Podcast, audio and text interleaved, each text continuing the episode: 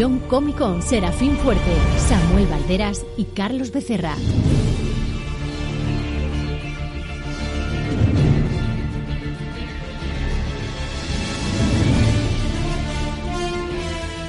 Bienvenidos, comiqueros, habitantes de 13 Rue del Percebe y sus aledaños, a nuestra cita semanal con los tebeos. Bienvenidos a Nervión Comic Con. Tras la avalancha de peticiones de una parte de la audiencia para que hablemos de TVO que conozca a todo el mundo, hemos querido dedicar esta hora viñeto herciana al personaje más conocido de nuestro entorno patrio. Para que podamos cumplir dignamente con el encargo y haciendo un sentido homenaje a los cientos de títulos de historietas de los tebeos de nuestra infancia, os presento a los responsables de esta emisión. El programa de hoy estará comandado por Samuel Valderas, el Otilio de Pepe Goteras. Me va a cambiar la presentación ahí de golpe y porrazo. Pero sí, sí, soy un chapuza, está, está confirmado, se confirma. Como baluarte y valedor de los oyentes más voraces, les acompañará Carlos Becerra, el demonio maldito de Bruguerra. ¿Pero lo de voraces es por gordo? no, voraces es por lo de tengo hambre. ¡Ay, león! Tengo hambre. y cerrando este triángulo de las Bermudas microfoniano, el que les habla, el, el capitán Serafín sin su gromete diabolín. Serafín Fuerte, un tipo con muy mala suerte. A los controles nos acompaña hoy López Elena, la de la rubia melena. Para aquellos aguerridos escuchantes que quieran participar con sus comentarios, los canales para ellos son los que siguen. Pues ya sabéis, a través de nuestra cuenta de Twitter en arroba Con o dejando cualquier comentario tanto en SoundCloud como en iVoox o incluso en nuestra página de Facebook. Y sin más dilación, comenzamos la emisión.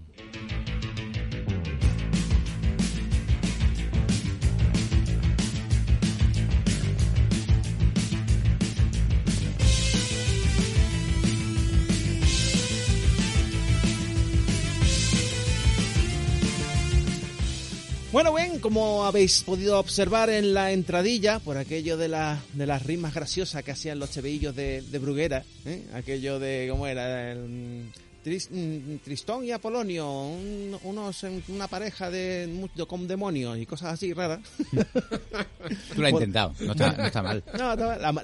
oye, molaba mucho aquello de los tebeitos de Bruguera, aquella, aquellos personajillos de, dos páginas o de una página, que lo que más, lo más gracioso era precisamente el título, doña, doña Pura y Doña Pera, vecinas de escalera.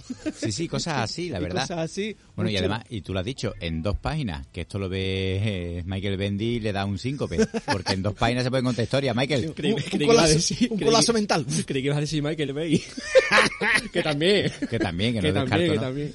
Bueno, pues efectivamente eh, hay una parte de la audiencia importante que, que de, este programa que se lo pasa muy bien con nosotros porque mm, ven que la, no, está, no tenemos la cabeza totalmente amueblada pero, claro, algunas veces pues se pierden, ¿no? Con tanto nombre de autor extraño y con tantas series que no son del dominio público. Entonces hemos querido dedicar este programa a, a, uno de los personajes, de los autores más, más importantes de, de nuestro país, ¿no? Sobre todo, además, porque en estas semanas que han pasado ha habido cierta polémica con él en redes. Eh, estamos hablando de Francisco Ibáñez, el creador de Mortadelo y Filemón y de otros muchísimos más personajes. Y bueno, la polémica estaba, por aquellos que no lo hayan escuchado, en que ha sido propuesto para los premios, el premio Príncipe de Asturias de las Artes. Y curiosamente, pues hay una parte de los propios aficionados que no están de acuerdo con que sea el premio para, para Francisco Ibáñez. ¿no? Ellos aducen a que premiar a Ibáñez pues es premiar un poco al sistema que llevaba de, de trabajo, la editorial Bruguera, que era una editorial que eh, abusaba de los trabajadores y tal, para arriba abajo, pero bueno, cada uno tiene su opinión, su versión de la historia y aquí pues no queremos hacer tampoco mucha mucha sangre sobre el tema ni, ni meternos en muchas profundidades, lo que queremos es que disfrutéis con y para los TVOs. Por ello, hoy vamos a dedicar pues nuestra nuestra gran aventura a, a Mortadelo y Filemón y, a, y al Gran Ibáñez, ¿no? vamos a hacer un, un repaso sobre sus obras y sobre sus andanzas. Y bueno, yo creo que todo el mundo que está detrás de las ondas sabe quién es Mortadelo, sabe quién es Filemón y sabe quién es Ibáñez. Y aquí los presentes también tienen su, su, su pellizquito del corazón. Hombre, sí, porque, vamos, quien más, quien menos, yo creo que los que rondamos esta franja de edad de los cuarentones, cincuentones, incluso los de 30, pues yo creo que básicamente hemos aprendido a leer con, con los tebeos de Mortadelo. Efectivamente. O sea, Mortadelo, Zipizape, etcétera, pero sobre todo Mortadelo, ¿no? Que es el que creo que caló más en el eh, más hondo en, en nosotros y hombre mm, yo creo que, que eso siempre va a estar ahí y más allá de que tenga aventuras mejores peores que los años hayan perjudicado a, a Ibáñez en ese sentido pero joder, es que es- en mi corazoncito siempre va a estar Mortadelo y Filemón tío Que efectivamente, que como tú lo has dicho, es que ¿cuántos de nosotros hemos aprendido a leer con, con Ibáñez y con las aventuras de sus personajes? Es que es raro que en nuestro país a, los a los cómics no se les llamen mortadelos, porque básicamente lo que no hemos comprado, tú ibas al kiosco y tú podías encontrar cómics de los X-Men, podrías encontrar cómics de Superman, de Batman, pero es que mortadelos había siempre. Y esa producción que, ha tenido este hombre, que ha tenido Francisco Ibáñez, bueno, aparte de la editorial, de los dibujantes que tuviera a su servicio, de, de ¿cómo se le llama?, de los negros que dibujaran para Bruguera, aparte de, de esto, la producción que tenía este hombre desde los años cin- 60 que empezaron a dibujar, ¿cuál es, ¿en qué fecha tenemos la primera historia de, de Mortadelo? ¿El 60 y...? No, del 57. ¿Del 57? Claro, es que el- el- la historia de Mortadelo con, con Ibáñez es, es peculiar, peculiar porque Ibáñez, bueno, Bruguera trabaja, funcionaba desde, desde que empezó con Pulgarcito. Antes era otra editorial, pero en el 39 eh, tuvieron que, en el 36 tuvieron que parar por la guerra, en el 39 se reactivan, pero después viene una, la crisis del papel, la historia. En fin, hay una serie de, de complicaciones mm, sociales que hacen que, que la empresa como editorial Bruguera en sí eh, pues comience en el año 47 y con el relanzamiento de la revista Pulgarcito, que es la primera revista que ellos llevaban así de, de humor y tal.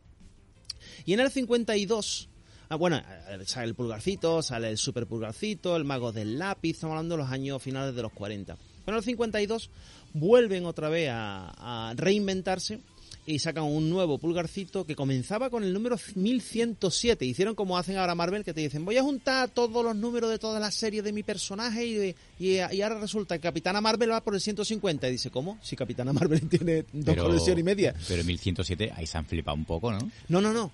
hombre si, si, si Batman va por ahí No, no. Cuidado, cuidado, cuidado, que en aquellos años estamos hablando de que había una producción importante de TVOs, ¿eh? No somos conscientes, pero en los años 60, Bru- solo Bruguera, solo Bruguera publicó 101 colecciones. Joder, madre mía En los, perdón, en los 70, no en los 60, no, en los 70. Ci- ¿Sabes que son 101 colecciones distintas en, en 10 años? Es una barbaridad. Es una locura. Una barbaridad. también era la, la editorial grande y se podía, bueno, se podía permitir. No vamos a entrar en eso, pero pero sí, sí, que al final es verdad que sacaba mucha producción. Sí, sí. Y, y es verdad que no somos conscientes tampoco de eso, ¿eh? Es que además estaba, mm, daros cuenta que estaba Pulgarcito, estaba el, el Cancán, estaba el DDT, el Tío Vivo, eh, Lili, el Dindán, el- toda una serie de revistas.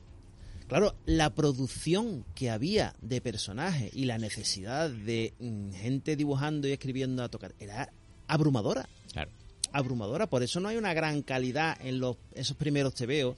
Y son esos mortadelos que recordamos como que están mal dibujados. Que tiene están- sombrerito, que tiene un Eh, paraguas, que bombín, tiene el otra cara. Claro, porque todavía estaba rediseñando, estaba diseñando el personaje en sí, pero date cuenta, el, el hombre este, eh, Francisco Ibáñez, se ha ido adaptando al a los tiempos que van corriendo. El tío cuando estaba dibujando los años 60 dibujaba Mortadelo como todos los cómics de los años 60, en los años 70 como los de los años 70, etcétera. Y, y el tío a día de hoy sigue haciendo un Mortadelo con historias de hoy en día. Y me parece, vamos, me parece brutal. Tanto, no solo en las historias y en los guiones, sino como en los dibujos. Eh, él le va adaptando su dibujo y va haciendo los dibujos que van pegando en cada momento. Sí, Y, y aparte yo, con el tema de- del dibujo, de los primeros dibujos, de ese mortadelo con bombín, con paraguas y tal, no creo que sea fruto de, de, la- de las prisas o de, o de ese trabajo tan, tan presionante. A ver, Tintín, los primeros álbumes de Tintín también vemos un dibujo de Hergé muy primerizo. Claro. O sea que al final es, es el propio, la propia evolución de- del autor, en este caso el dibujante. Lo Claro, que le va volviéndose más cómodo cada vez dibujar. De hecho, en los Mm. primeros que un número, eh, Mortadelo se sacaban los disfraces del bombín. Sí, correcto. que era para eso. Efectivamente. Eh, mm, debido a todo eso, pues eh, es curioso porque además mm, Ibáñez creó mm, cientos de personajes y, y, de hecho Mortadelo y Filemón fue un encargo de la propia editorial que le dice, oye, mira, hazme un par de investigadores que sean muy tontos, muy tontos para montar aventuras era una factoría, ¿no? Es decir, eh, aquí era como Stan Lee trabajaba con sus autores. Stan Lee llegaba y decía, hoy Spiderman pelea con Doctor Octopus y le dejaba el marrón a Romita. y decía, y decía Romita, ya, ya lo tengo que rellenar yo 22 páginas con esto. O sea, pues Ibáñez prácticamente llega un momento en que se hace allí, recordemos que en Bruguera estaba, a partir de Ibáñez estaba Raf, estaba Vázquez, estaba Sanchís, estaba, había una serie de, de autores trabajando y había cualquiera, mm, si cogéis un TVO de aquella época, de los años 60-70, un tío vivo, un DDT, un super mortadelo, veis que dentro de la revista no había solamente Mortadelo, sino que os encontrabais una página de Timoteo, otra de Anacleto, otra de la abuelita Paz, otra de la de Pepe Cotero y Otilio. Es decir, que se hacían dos páginas de cada personaje y se rellenaba una revista juvenil, ¿no? Eh, pero yo creo que el punto de inflexión, no sé si estaréis de acuerdo conmigo, llega en la época en la que se refería Carlos, en el año 69, cuando eh, se dan cuenta de que el mercado europeo, sobre todo el mercado francés, pues vive a base de grandes aventuras y tenía, tenían ya pues muchas aventuras Asterix, tenían aventuras Gastón el Gafe, eh, Luke, Tintín, tal. Y entonces pues deciden hacer un producto de mayor calidad más cuidado con el personaje que mayor preponderancia había cogido en aquella época, que era Mortadelo.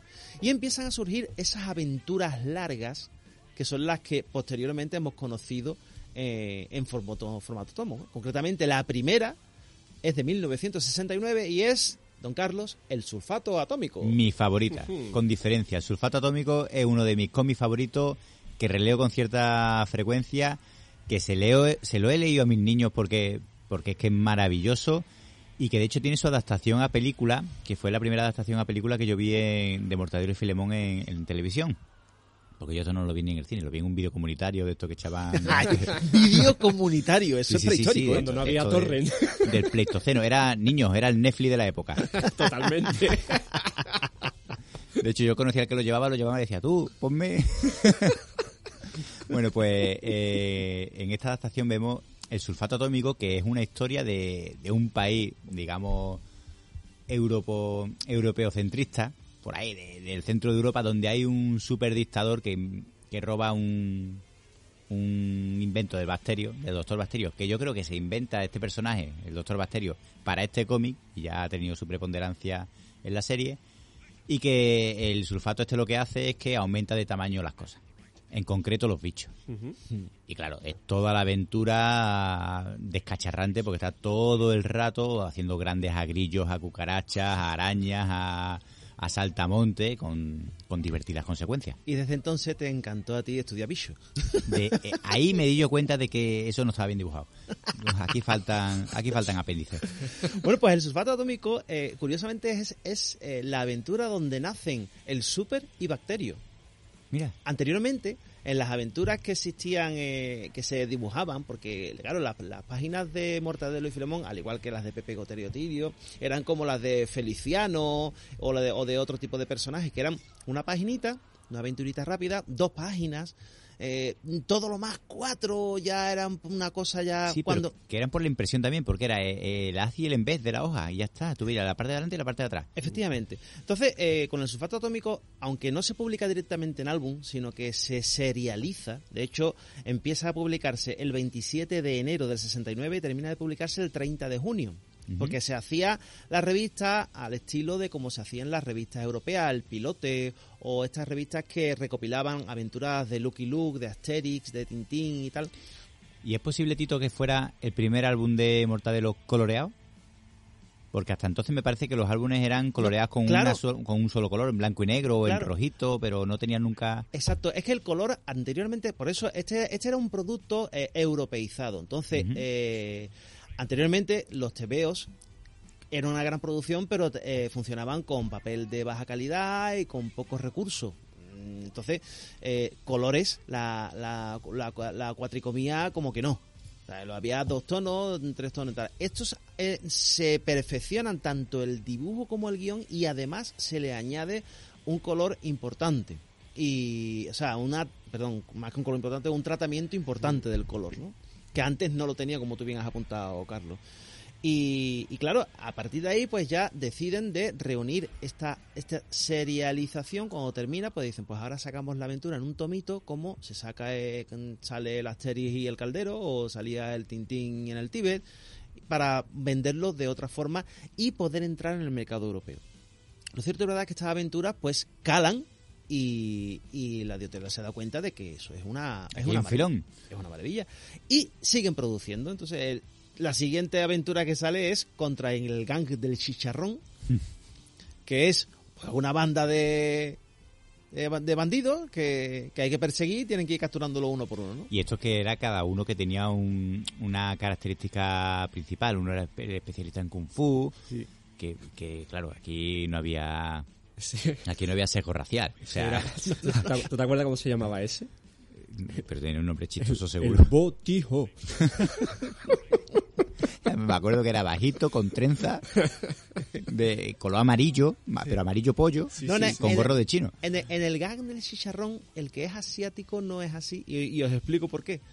Era un señor en plan eh, bestiajo, en plan luchador de... Sí, de de sumo. De wres- no, de wrestling. Sí, Bajito, con un bigote largo y una coleta. rollo y, es- mongol, sí, verdad. y era, se llamaba Car Akol. Caracol. No, hombre, pero en, en- aquí sale el botijo, que era el experto en artes marciales, el, el, en el Entonces- gas del chicharrón. Entonces salían los dos. Eh, es que el, car- el caracol este también tenía rasgos asiáticos y este tenía lo tenían era, era una caricatura de Julio Fernández, Anda. que era uno de los subdirectores de Bruguera. Y ahí lo, ahí lo llevó. ¿Y, se dio- y Julio Fernández se dio cuenta? Yo creo que sí. eh, Pues además Ibáñez lo, lo dibujó en varias veces en distintas en distintas aventuras. Aquí también teníamos un, un experto en armas que, que disparaba, que tenía así como la barbita. Me recordaba mucho al personaje de Lupin. Mike Ratatata. el metralleta. Me encanta. Es buenísimo. Y cada aventura. Además, si os fijáis, eh, lo- los dibujos, todo aquello que recuerdan estas historias, el dibujo estaba muy, muy bien trabajado. Eran dibujos muy. mm, Los fondos estaban muy bien retratados. Bueno, los fondos de Ibañez son una locura, ¿eh? Tú te pones a mirar una viñeta de fondo de Ibañez y, y va- vas viendo una historia secundaria a la historia de los personajes principales. Y porque siempre hay algo que está pasando de fondo, un carro que viene, alguien que se le cae un botijo, y, y todo siempre de la, de la España más cañí, de lo, de lo más profundo, de... Sí, pero eh, además eso siempre lo ha, lo ha, lo ha seguido haciendo en todas sus obras, Sí, sí. que, no solo Mortadelo. Bueno, Tres Error el Percebe ya eso Bueno. es el- la exageración máxima, pero pero con, eh, con Sacarino, con... Y sí, sí, es verdad. Que, eh, es, un, es un cómic de disfrutar de fondo, sí, sí. Efectivamente, lo tengo, tengo abierto ahora mismo eh, el Gan de Chicharrón contra el Chicharrón aquí eh, y efectivamente está Botijo y está Caracol. Están los dos. ¿Cómo se llaman los demás? Bueno, Eso eh, lo tengo yo aquí. el ratatá este que ha dicho Mike Ratatatata. Mike Ratatatá, que, que era buenísimo. Además, había, hay una parte de la aventura que a mí me encanta, que es cuando intentan capturar a... A ver si lo leo por aquí. a- Joe Potopotopop, el motocicleta. Que después está Anselmo el Paquidermo. y después eh, uno que me encanta que es Blancanieves el Mondongo. No tan negro, negro como un tizón. Era, eran otros tiempos. Sí, sí, está claro. Sí, porque estaba Orzuelo el Moro. Orzuelo el Moro. Sí, sí, que- sí, sí, eran otros tiempos, está claro. Era otro tiempo. Esto no hubiera pasado lo políticamente correcto. Esto, el sesgo de Twitter no lo hubiera pasado hoy en día. Madre mía, madre mía. Pero, ¿Y lo que no hemos reído? Mac Mochuelo, el sanguijuelo. es que esto. Pero está muy bien tratado. Después, los gags son muy originales. eh, están, sobre todo en los primeros álbumes, ¿no? Están muy, muy bien, muy bien a- trabajado a conciencia. Ya no era la producción en serie que se hacía con muchas aventuras. Y vuelvo a repetir lo mismo. eh, cua- cualquiera que se compra hoy día un, un superhumor o un, taca, un tacao de esto, se encuentra aventuras muy bien trabajadas con, eh, intermezclada con otras aventuras que dices tú, "Sí, parece que aquí Ibáñez estaba, estaba aburrido, no tenía ganas de dibujar, están... Y sin embargo no es eso, es que cada una tenía un formato distinto. Una iba para la revista y había que sacarla rápido porque toda la semana había que tener una ventirita de dos páginas así ligerita. Y la otra tenía que estar trabajada porque después en el tomo iba a estar mm, más, más visible, ¿no? Y además era un tomo que era más caro para aquella época. Cuando es que si el El DDT valía en aquella época, estamos hablando, que creo que costaba 15 pesetas, el tomo costaba 55. Mm, estamos hablando de un precio eh, importante, ¿no? Que no todo el mundo se compraba los tomitos de tapadura. Que- Es que era un producto de lujo. Hmm. Vamos, igual que ahora consideramos un tomo de tapadura de cualquier publicación, algo de lujo, en aquella época igual, y además encima ya el tamaño era mayor, álbum europeo, etcétera, pues fíjate. Lo que sí es cierto es que además eh, de, de digamos, de emular el, el formato europeo y emular el tratamiento, también es verdad que hay influencias del formato europeo, ¿no? Y de hecho hay por ahí páginas que dicen, no, es que, es que Mortadelo plagiaba mucho a, a Gastón el Gafe. Es cierto que hay gags que están, eh, digamos, tomados de una de aventuras de otro de otras colecciones. Pero también es cierto que si nos ponemos un poquito tiquismiqui, mm, Todo está copiado. o sea, que, que resulta que una tarta en la cara, ¿quién es el, quién es el, quién es el que tiene la patente? Ya ves tú. Y, eh, y entonces los hermanos Max que, que copiaban a, a Charles Chaplin, Pero- Charles Chaplin que o Buster Keaton copiaba a, en fin, no sé, no me parece un poco. Todo es copia de algo. De todas maneras, a este hombre, a Francisco Ibáñez, no se le puede negar. Tuve una entrevista de este tío y, y tú ves cómo funciona su cabeza. Y la verborrea que tiene hablando eh, son la- miles de millones de ideas que se le pueden pasar por la cabeza a la vez y eso luego nos lo vomita en un cómic, en un TVO. Este tío no se le puede negar la creatividad que tiene pasmosa. Evidentemente, haciendo un cómic desde los años 60, o ha tenido que copiar algo, por narices. Y sobre todo porque eh, llega un momento en que efectivamente eh, son tantas historias. Todas las semanas tú tenías que crear, no una historia para Mortadelo, tenías que comprar una historia para Mortadelo en tres o cuatro revistas distintas. Y además tenía que hacer aventuras para Pepe Gotera y Otilio, para Botones Sacarino, para... mm, ¿Qué más? Para que personajes... Bueno, y, lo- y los personajes de una sola o, o una o dos sola página, de estos que mm, personajes que no tenían aventuras largas. Sí, sí, se rue, cosas por el estilo. Eso es, 13 ruedas del PSB. Tú tenías que pensar una página para finalizar el TVO de la semana. Es que yo creo que guionizar un- una página de 13 Rue creo que es más complejo incluso que, que un cómic completo de Mortadelo, de Sacarino, lo que sea. ¿eh? Y mira que el formato, para el dibujante, el formato, la plantilla está, porque de hecho yo por ahí tengo, por ahí rula en internet, una plantilla del edificio vacío para que tú dibujes dentro lo que quieras. O sea que en ese sentido había mucha... Era más fácil, digamos, estéticamente, no tenías que pensar en viñetas ni historias, sino rellenar. Pero tú tenías que pensar chistes de una sola viñeta para rellenar cada casilla distinta. Y, y incluso algunos que interconectaban y que uno que cae por la ventana y lo veías de abajo, cosas por el estilo, la alcantarilla, bueno, que Sí, sí. todos sabemos. Sí, o, los ni- o los niños de la señora que Claro, hacían la puñetería en el primero y estaban arriba con, con los Oiga, gestos del desastre. sí, y normalmente relacionados con algún tema de la actualidad, que algo había pasado esa semana en España que, que se veía reflejado de alguna manera en, en Tercer Rueda del Percebe. Cuando llegó Mortadelo a mí, por ejemplo, eh, a mí me llegó ya directamente en los superhumor, en los recopilatorios de superhumor. Y ahora que es que me he parado a mirarlo, me he dado cuenta de la, del repaso de actualidad que hacía este tío al país. Tengo aquí uno de 1993. Eh, un superhumor, donde tengo una, un número de series recopiladas, todas de Mortadelo, y os voy a decir los nombres de la serie, ¿vale? Los nombres de la historia. La primera historia es Clínicas Antibirria, la segunda es El Quinto Centenario, la tercera es El PSOE, la cuarta es La Crisis de Golfo- del Golfo, y la quinta es Maastricht Jesús. o sea, todo lo que había pasado ese año, el tío lo- te lo pone aquí y pum, ahí Toda- lo lleva. todo eso, además ese año curiosamente era el 35 aniversario de Mortadelo. Sí. Eh, es verdad que, que eso, mm, más que un invento de Ibáñez, fue una exigencia de la, de la editorial. La editorial, a medida que van sacando tomitos, que la primera etapa, digamos, es la, si, si queréis leer un producto muy bien trabajado, gráficamente, eh, muy concienzudo, con muchas viñetas, con muchos gags diferentes, eh, no cabe duda que la primera etapa, es mucho más entretenida, ¿no? Entonces, en la primera etapa, ¿qué tenemos? El sulfato atómico contra el gang de chicharrón, que ya lo hemos comentado, Safari Callejero, Valor y al Toro, que es una aventura divertidísima que no iba a ser para Mortadelo y Filemón. Ese fue mi primer TVO de Mortadelo. Pues un gran tebeo. Valor y el Toro era una aventura que se iba a vender en el resto de Europa para darle, darle visibilidad al toreo. Y no estaba protagonizado por ellos. Lo que pasa es que después la editorial da marcha atrás, deja las planchas y Ibáñez se encarga de decir, bueno, pues esto se puede convertir en una aventura de Mortadelo. Y se dedica a cambiar las caras de los protagonistas por las de Mortadelo y Filemón y evidentemente a modificar los gags, añadir páginas y demás. Una cosa eh, curiosísima, ¿no? Y, y después, bueno, viene la caza- el caso del bacalao, que es otra aventura divertidísima. O sea, señores y señores, nos Bacalao hartamos de vender bacalao para vender el agua a precio de petróleo. Bacalao regalado. Grandísimo. O sea, es un concepto genial y divertidísimo, ¿no? Y entonces, pues, pues esta, toda esta aventura, a, a priori, pues eran aventuras ficticias sobre temas ficticios, ¿no?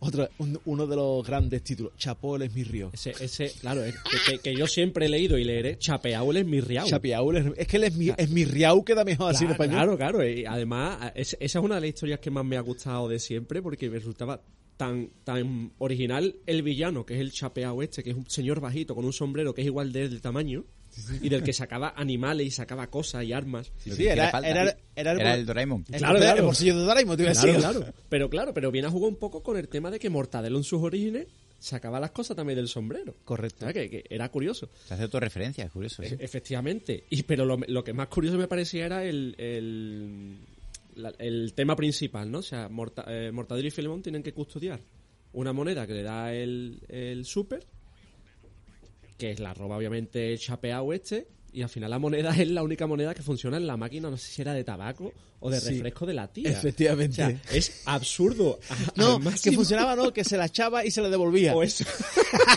Entonces estaba trucada, entonces, con, la, con esa moneda siempre se le salían gratis las cosas. Pero siempre, siempre me ha gustado ese, ese cómic. Siempre tengo un buen, un buen recuerdo de él. Y además que está genialmente dibujado, eh, muy secuenciado. En fin, era muy, muy bien trabajado. Curiosamente, la primera, la primera referencia de actualidad que hay en un TVO de Mortadelo, de estas aventuras largas que estamos comunicando, está en Gatolandia 76, que es Correcto. la primera aventura que se hace sobre deportes. Posteriormente en Bruguera, todo el mundo sabe y son famosos los tomos donde se ven las Olimpiadas del humor mm, de Mortadelo y son aventuras sobre las Olimpiadas, ¿no? De cada país, de cada, de cada año. O el de los mundiales, que también se hacía uno por los mundiales. Bueno, pues la primera referencia de actualidad está en Gatolandia 76 cuando está Mortadelo en la prueba de lanzamiento de disco y le dice Filemón, ¿qué es lo que lleváis para lanzar? Dice, no, no, tiene que coger disco oficial. Dice, es que tenía unas ganas de tirar esto lejos. Era el disco Mi carro me lo robaron de Manuel Manuel Escobar. que en ese momento era número uno de lista de ventas. Y. Ibáñez tendría que estar hasta el gorro de Manuel Escobar y diría, voy a comer mortadelo, voy a coger disco. Era como el despacito de ahora. Efectivamente. Bueno, pues era- ahora mismo lo lees y, y no tienes, no te- pierde la, ese, ese sentido. Pero en ese momento era un pelotazo porque no había actualidad, no se hacía referencia a cosas reales de, del mundo real en Mortadelo. ¿Verdad? Y en ese sentido es la primera referencia que después habría muchísimas. Po- posteriormente, ¿no?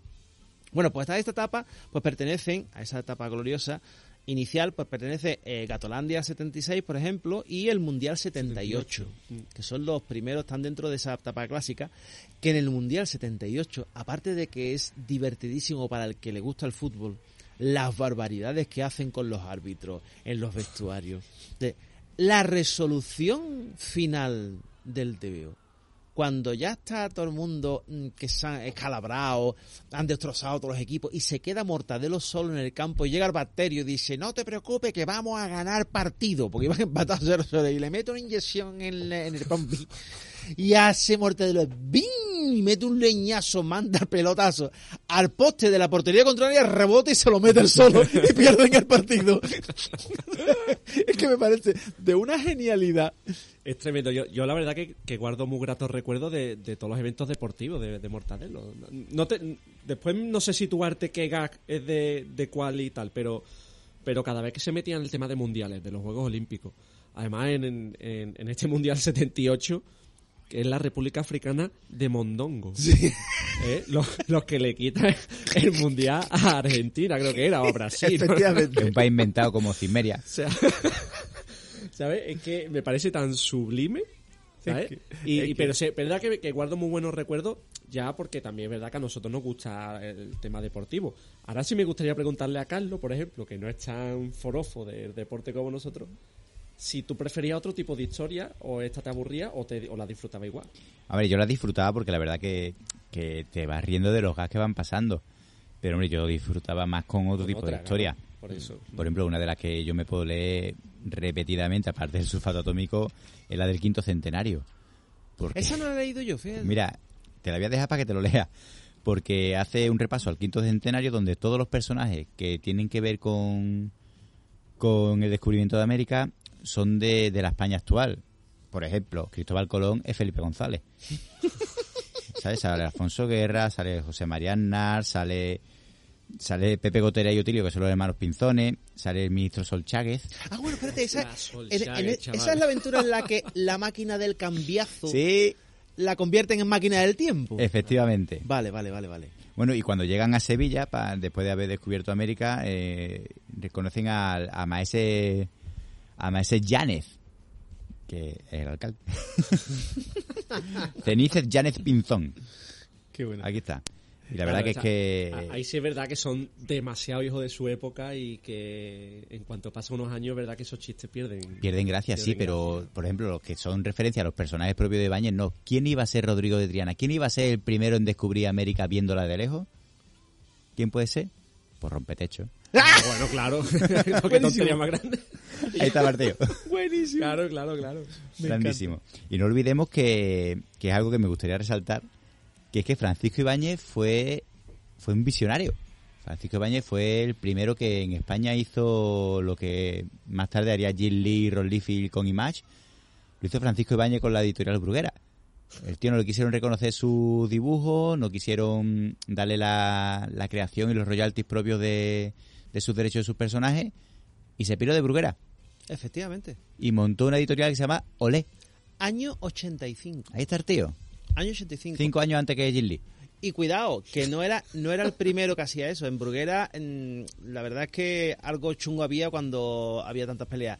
Dos, per- dos nombres que quizás os suenen, no tienen nada que ver con los TV, con estos TVitos, pero que tuvieron pleitos porque denunciaron a Bruguera por los derechos de sus creaciones fueron una, Corín Tellado, las novelas de amor de Corín Tellado, que en Sí. aquella época, cuando ustedes no habíais nacido, todo el mundo leía, eran y Marcial La Fuente Estefanía, que hacía todas las novelas del oeste del Eso se, lo, mundo. eso se lo leía a mi abuelo. Efectivamente, bueno, pues Lo del pistolero. efectivamente las novelitas de, de- de pistolero y Corín Tellado hacía las novelitas de amor. Bueno, pues los personajes que ellos crearon los, todos los derechos los tenía Bruguera y fueron los primeros. Corín Tellado concretamente fue la primera en denunciar a Bruguera de decirle, yo quiero mis derechos, esto se está vendiendo en Europa, estáis hartándose de gastar ganar dinero y yo no veo un duro. Me tenía el sueldo pelado y mondado.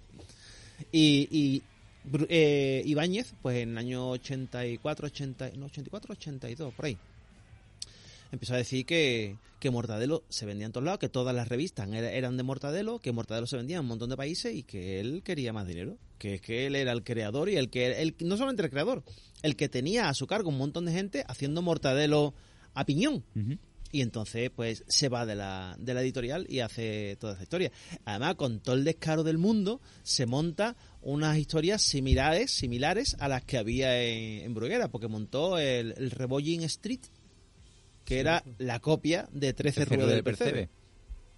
Y aunque sí había creado originalmente Tato, Chicha y Clodoveo, Clodoveo. una cosa así. Mm, Sí, eso eran los punkis, ¿no? Sí. Los punky, el, el punky, el ocupa y la la, la, la, la punky, La punky, el ocupa el y- ocupa y no sé qué, una- y el otro flojo. y el flojo y el parado. Entonces, era y, y la verdad es que y curiosamente Bruguera que no quiso soltar los derechos, ahí hay una, una pelea de varios años, es cuando empieza toda esa gente que estaba a cargo de Ibáñez haciendo Mortadelo. De hecho, hay un dato curioso que la gente no sabía, que un, un- uno de los, de los autores que trabajaban en, en Bruguera, que estaban encargados de, de hacer toda la toda la producción de Mortadelo y demás, eh, inventan una máquina copiadora. Porque claro, como tenías que hacer muchos personajes, muchas veces al Super, muchas veces a Mortadelo, para no perder las proporciones y no perder las... Había inventado el tío una, una máquina copiadora que la utilizaban en el estudio todos los que trabajaban en Mortadelo. Entonces decían, hay que hacer una aventura. Decían, venga, la, la- claca, claca. Como churro. Efectivamente. Y hay muchas viñetas que se, se ven repetidas y lo que varía es el tono de la boca. Cuando está para abajo está enfadado, cuando está para arriba está riendo, ¿sabes? Pero el resto de la viñeta es exactamente igual que en una serie de, de Tenían, aventuras. Y es porque su está propio, utilizado- su, su propio bacterio. Efectivamente. Bien hecho. Y eso, ese, ese Bruguer Equip, o eh, el equipo Bruguera, Sí. era lo que se quedaron cuando Ibáñez dice, hasta luego Lucas, que me voy a otro lado a montar mi chiringuito. Es que no sé si tendrá relación, pero luego Ibáñez hizo una aventura de Mortadero que se llamaba La, la máquina de copiar gente. Pues no te extrañe que fuera una crítica. Pues seguramente. Pero es curioso que de la época eh, la, la historia de Mortadelo, la calidad bajó en picado, vamos, se fue, se fue completamente al traste. Se nota muchísimo en el dibujo, se nota como, como no... Quizás sea por, por el tema este que tú has dicho de, de la máquina de copiar gente, ¿no? Pero, pero que se notaba que ahí no había una artesanía de fondo. Y la verdad que las historias dejaban mucho que desear. Bueno, de, de hecho, hay, hay- aquello empieza más o menos eh, después de Los Ángeles 84. Ujú. Eh, Digamos, es, es el último álbum que, que Ibáñez hace antes de, de pegar el portazo, irse. Y ya, la, por ejemplo, la siguiente historia, que viene el Fisco, ya es una historia del Bruguer Equip que tiene guion de Jesús de Cos y los lápices son de Lourdes Martín Jimeno. Ya empiezan, eran del equipo de los que trabajaban con Ibáñez haciendo a destajo Mortadelo y Filemón, pero como se quedaron, pues dijeron, aquí Mortadelo tiene que seguir adelante y tenemos que sacar no una aventura al año, tenemos que sacar cuatro. Cuatro tomitos, porque los tomitos venden. Claro, evidentemente, si no estaba el genio detrás inventando gags o inventando situaciones, pues no le podemos exigir. Es como si tú de la colección, que te digo yo, de, de Watchmen, en el número 6 quitas a Alan Moore y pones a... ¿Qué te digo yo? no quiero nombrar a nadie. A Ron Liefeld. a Rolfield, por ejemplo, guionizando. Es decir, eh, la, Y Rocha Tomazao ahí pegándole a la gente. imposible, ¿no? Y ya te digo, entonces, de hecho, curiosamente, curiosamente, en esta etapa nefasta aparece un personaje que es Irma. No sé si la recordáis. Sí, la secretaria guapa. La buenorra, la secretaria que estaba estilizada, La que no era Ofelia. la que no era Ofelia, aparece ahí. Y cuando Ibáñez vuelve, Irma desaparece. No, pero luego la recupera, ¿no? No.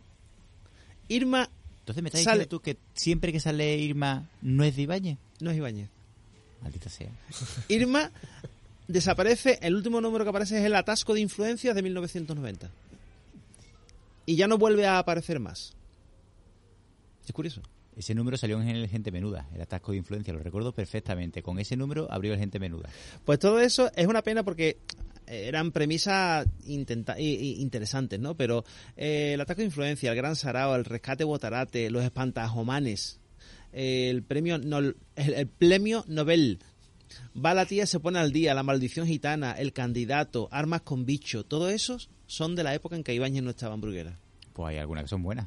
No, no, sí, por eso digo que aunque no estuviera Ibáñez, no es el mismo nivel de genialidad, pero no quiere decir que no entretuvieran. Claro. Que es el gran error cuando pensamos, no es que no, esto no es de Ibáñez. Bueno, pero si tú lo has leído, te ha gustado, ¿qué más te da? Curioso, pues no me había fijado yo porque algunas de esas historias sí las tengo y no me he fijado si vienen firmadas. Supongo que no, evidentemente, porque claro, al no ser de Ibáñez, El rescate Botarate es apócrifa, como Sí. se le llama, pero está con una firma de tampón. Tenía el tampón de Ibáñez y entonces para darle legalidad, Urguera hacía placa. Sin darle un duro a Ibáñez. qué poca vergüenza. No, pero para que veáis que al final las editoriales, pues en las editoriales pues, se llenaban en todos lados. O sea, que, que Bueno. siempre hablamos de Marvel, de DC, que, pero que no, que aquí... no. Claro, eso es, es, es el pan nuestro de cada día, son empresas. No, no, sí, sí. Además, el, el que quiera aprender un poquito más, que vea el Gran Basket. Que es Que- la película, la estamos película, hablando de la la película, película. de Santiago, de Santiago Segura. Segura porque, porque ahí se ve telita marinera cómo se trabajaba en Bruguera. y es tremendo, es tremendo. Sí, sí, la verdad es que sí. Bueno, eh, el colmo del descaro, estoy buscando aquí en los datos, a ver si lo encuentro. eh, el colmo del, del descaro de, de, aquella, de aquella época, del negocio de Bruguera, fue un álbum que salió en 1980, el año que, que nació aquí don Samuel Valderas, Correcto. y se llamaba La historia del dinero. atentos. La historia del dinero lleva guion. eh, la portada es de Ibáñez. El guion es de Jesús de Cos. Los dibujos de Jordi David Redó y de Miguel Ratera. Y ahora, el TVO era un encargo de Bancunión. No me digas. Muérete. Sí, la, gente dirá, la gente dirá, Bancunión tiene nombre de Banco de Super López, vamos. O sea, Bancunión era una, una entidad bancaria que en los años 80 estaba entrando en crisis. Le habían descubierto un desfalco horroroso y además estaba asociado con el Banco de Gredo y el Banco de Gredo tenía otro desfalco que le había, enga- le había ¿Cómo? ocultado. ¿En España? No me lo creo. Increíble, ¿eh? 1980, El señores. banco de Gredo, tío. 1900. Banco de Palomares del Río. es que chela marinera, ¿eh? Bueno, espérate, espérate. Es que la historia tiene miga. O sea, Banco Unión eh, una de- hace una campaña para decir, bueno, para no perder clientes y demás, vamos a intentar incentivar a la gente y decirle que todo está guay del Paraguay. Vamos a Bruguera y encargamos una historia de Mortadelo. Y Mortadelo cuenta la historia del dinero. Claro, las viñetas que salían de los bancos eran Banco Unión. Sin lugar a dudas. Bueno, pues dos años después, Banco Unión, al final, lo, coge el Fondo Monetario y le dice, escúchame, que aquí no hay que nada rascar, ustedes ya no tenéis nada que hacer. Y, entonces, pues tenéis que, que, que vender las cosas. Y toda la historia la compra el Banco Hispanoamericano en 1982, dos años después. El Banco Hispanoamericano termina fusionándose con el Banco Central en el, 90 y- en el 91, creo. Y este después se fusiona con el Santander, creando el Banco Santander Central Hispano, que hoy conocemos, que es supuestamente el que en aquel día encargó el TVO. Pero cuando Banco Unión desaparece, el TVO hay que seguir editándolo, pero no hay patrocinador. Y llega la Caixa y dice, eh, yo patrocino, pero aquí hay que cambiar los anuncios. Y entonces hay dos ediciones, podéis encontrar, el- eh, si encontráis la original, encontráis los anuncios todos desde Banco Unión, pero las posteriores son sobre la. Caixa. Con lo fácil que hubiese sido el Banco Jones. ¿Sabes? Que eso Bueno, bueno, bueno, Maravilloso, tío. Sería raro que no lo hubiera hecho. ¿Me estás diciendo que en algún momento de su vida Emilio Botín ha sido dueño de una historia original de, de Mortadelo? Va a ser que sí. Indirectamente, pero sí. Qué guay. Las cosas, las cosas curiosas. Ah, bueno, pues empresario, tío, si es que... seguimos hablando entonces de, de aventuras. Estas, estas historias son... Antes ha historias- hecho referencia a, a una historia que, que es bastante recurrente en Mortadelo y que a mí me hace una gracia horrorosa, tío. La máquina del cambiazo. Correcto. La máquina del cambiazo hace cambio y la usa de vez en cuando y cambia cosas eh, de sitio, cambia, te teletransporta a sitios con la misma temperatura que algo que tú le digas, te, te la convierte luego y la hace la máquina del tiempo, la convierte para viajar en el tiempo en sí y a mí me parece brutal. Sí, lo, que pasa es que lo, gracioso de la, del, de la máquina del cambiazo es no solo que a ti te teletransportaba, sino que lo que hubiera en ese sitio Lo lo, traía de vuelta. Pues, tía, escúchame, que eso Es que era la gracia de... Era un transmutador de materia. Claro, porque el tío, vamos a la ver, que- mosca, que, la inventó una máquina, pero que no, las leyes de la física no, no las altera. Que, que la, que la- la materia se tiene que cambiar, no se puede destruir ni crear, no puede aparecer ahí de la nada, nada, tiene que traerse algo a cambio. Me parece brutal, vamos. Sí, no, está claro. Además, el, con respecto a que fue mucho en máquina del tiempo y tal, ya me salgo un poco fuera de- del TVO, porque el- uno de los primeros recuerdos que tengo de Mortadelo es en la, la película de animación de, del armario del tiempo, de, de Mortadelo. Está, Que está, eso que yo está- lo flipaba, ¿eh? es que está fundada, esa, esa está basado, esa aventura animada está basada en la máquina del cambiazo cuando era la máquina del tiempo. Y de verdad que lo flipaba de pequeño con, con esos dibujitos. Dice, dijo ante Carlos que Ibañez era un visionario. Fijaros, fijaros si era un visionario que la contraportada, o sea, la, la viñeta, la splash page, es decir, la, la viñeta de una sola página final del número del 35 aniversario, año 93, salía Mortadelo y Filemón en un yate alrededor de la Estatua de la Libertad, que la Estatua de la, Libertad era... No, iba en el, en el barco. En la Estatua de la Libertad lo que tenía en vez de una antorcha tenía una, una salchicha pinchada en un palo. O, o había alguien con una salchicha calentándolo en la, fa- en la llama de la antorcha. Sí, bueno, la pues en esa viñeta hay un avión incrustado en las Torres Gemelas. No. Sí, bueno, eso... Increíble. Increíble. Eso- Es una cosa mm, pasmosa. Eh, lo- evidentemente ahí está puesto como un gag divertido. Faltaban todavía, por desgracia, para la desgracia, pues ocho años, ¿no? El- es que O siete, ahora, ahora- ahora que has mencionado tú eso, el, Claremont le pasó algo similar con contando el futuro el futuro apocalíptico del que venía Rachel Summers en la Patrulla X y ella tiene una viñeta en la que dice mm, precisamente dice y este es el skyline de, de Nueva York después de que cayeran las dos torres gemelas y eso estoy hablando del año setenta y pico también Increíble. ¿eh? o sea y, y son cosas que dices tú madre mía madre mía o sea se te pone un poco los Bueno, pelos de punta se- me imagino, me imagino que porque las Torres Gemelas se, se, se termina de construir en el 73, creo. O sea, me imagino que terminarían de construirla y en ese momento dice, se imaginaría Clermont, ¿qué pasaría si esto se destruyera? Claro, claro. Y la monta en una historia... Pero que al final esta gente, por ese estos genios, ¿no? De que tienen unas ideas que, que da miedo que al final se hacen realidad, por Son, visionarios. Mm. Son visionarios totalmente. Mm. En fin. Bueno, aparte de las aventuras largas, que hay más de 200. Más de Y siguen 200. apareciendo, ¿eh? Y siguen apareciendo. Es increíble. La, la producción ingente de Mortadelo, yo creo que supera a cualquier personaje europeo que conozcamos, ¿eh? Yo no sé, ¿qué, qué, personaje se os ocurre a nivel europeo de la BD o cuanto que tenga 200 aventuras? Nada, nada, no No, hay. 200. Si acaso el Asterio puede ser, el Asterio Tintín puede ser alguno de los más... Blu- Blueberry, a lo mejor. Puede- yo no sé Blueberry cuánto puede tener. Asterix tiene 50 y algo. Sí, Tintín so- Tintín no- no- Tintín no El era- Príncipe Valiente quizá, pero claro, el Príncipe Valiente sí. es del 36, pero claro, son americanos. Claro, sí, yo creo que es el único. eh, ya a nivel mundial, ¿no? Yo creo que Blueberry sería lo que más se podría acercar sin saber Sí, exactamente qué es lo que Claro, cuántos también- números son. Pero, Pero es una historia río, es una historia de la vida de este hombre, no son aventuras así cortas, ya. como digamos, procedimentales, digamos. Bueno, y recordad que este que estos personajes, tanto Mortadelo como, bueno, Mortadelo y Filemón, se han traducido a, a múltiples idiomas. Y me hacen muchísima gracia los nombres de en distintos países. ¿Los tienes por ahí, Tito? No, pero sí recuerdo, por ejemplo, uno que era Flip y Flop. No sé, en Alemania o en algún sitio de esto era Flip y Flop. Y estaba Smart y... Smart y Clever. Y Smart y Clever. Fíjate tú, fíjate tú. Quiero, quiero Héctor Bebe. Hombre, humor inglés, tío, ¿eh? Smart y Clever. y Clever. Era, era- es que es, es increíble, ¿no? No, no somos conscientes, parece que por, que por ser nuestros de aquí no tiene la importancia de otros TVOs europeos, otras producciones, y habría que ver cómo ve, se ve en Europa la producción de, de Mortadelo.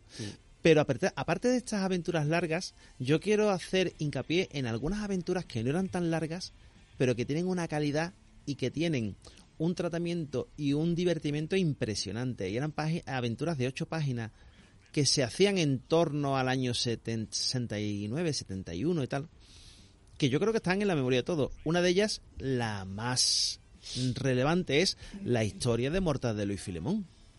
Como no sé si la habéis leído, la, como, como nace Mortadelo y Filemón, era una, una historia de seis páginas. Esa es la que sale que Mortadelo, cuando Mortadelo se queda calvo. Exacto, Sí, Me encanta. exacto. Con, el- con aquel crecepelo famoso que. De Bacterio, que por eso lo odia. Sin embargo, había otras otras eh, otras aventuras eh, que decía que también eran de ocho páginas, pero que eran muy interesantes. Yo para mí está grabada en mi memoria La Padrina.